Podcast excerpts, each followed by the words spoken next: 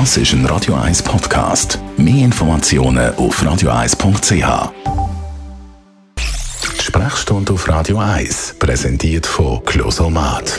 Wohlbefinden und Lebensqualität mit dem Dusch-WC von der Extraklasse. Natürliches Original, natürlich mit Wasser.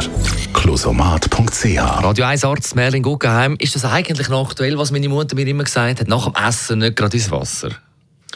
Ich habe auch zu denen gehört, die Stunden müssen warten, mich fast vergitzelt. Macht mich heute noch so ein bisschen verrückt, wenn ich jetzt vor allem als Doktor ähm, realisiere, dass die Regel keine wesentliche Basis hat. Da hat es einen Haufen Versuche gegeben. Was ist, wenn man die Leute mit oder ohne im vollen Bauch äh, ins Schwimmbad tut? Das passiert niemandem nichts. Oder das muss man schon klar sagen. Außer man ist tatsächlich so herz-kreislauf-krank, dass alles ein bisschen gefährlich ist. Ja, dann ist. Aber für, für den Normalsterblichen und für Kinder sowieso ist es grundsätzlich kein Problem. Also haben wir die Regel vergessen und nach dem Essen schwimmen?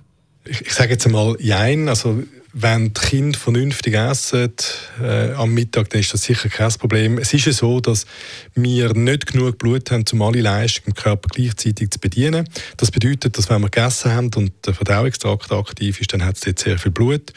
Und wenn wir jetzt äh, intensiv geht schwimmen oder das Wasser sehr kalt ist und auch sehr viel andere Leistung gefordert ist, wo Blut an müsste, dann kann es sein, dass es theoretisch zu einer Kreislaufschwäche kommt. Also wenn man komplett auf Nummer sicher gehen will, dann soll man eine halbe Stunde warten. Das wird auch vom Badmeisterverband in aller Regel noch empfohlen.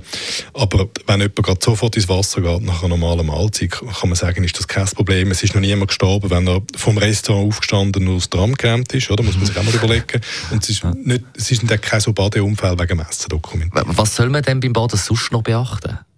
Es macht sicher Sinn, dass man vor allem, wenn man Herz-Kreislauf-krank ist, äh, ein bisschen zurückhaltend ist, sich vielleicht einwärmt, also respektive, wenn das Wasser sehr kalt ist, dass man so ein langsam einsteigt. Einfach, dass der Körper Zeit hat, sich an die veränderten äh, Bedingungen und Gegebenheiten zu gewöhnen. Aber die meisten Badeunfälle kommen von so blöden Tauchspielen, wer kann länger die Luft anhalten oder vom mhm. irgendwie unkontrollierten Köpfel machen in einem, in einem flachen Bereich und nicht wirklich vom Kreislauf. Abschließend, was gibt es beim Kind zu beachten, respektive was müssen die Eltern beachten?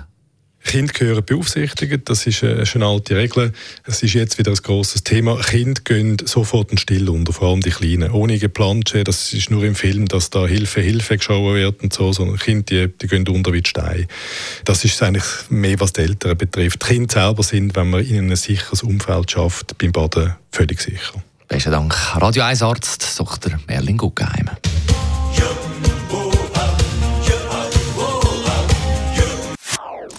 Das ist ein Radio 1 Podcast. Mehr Informationen auf radio1.ch.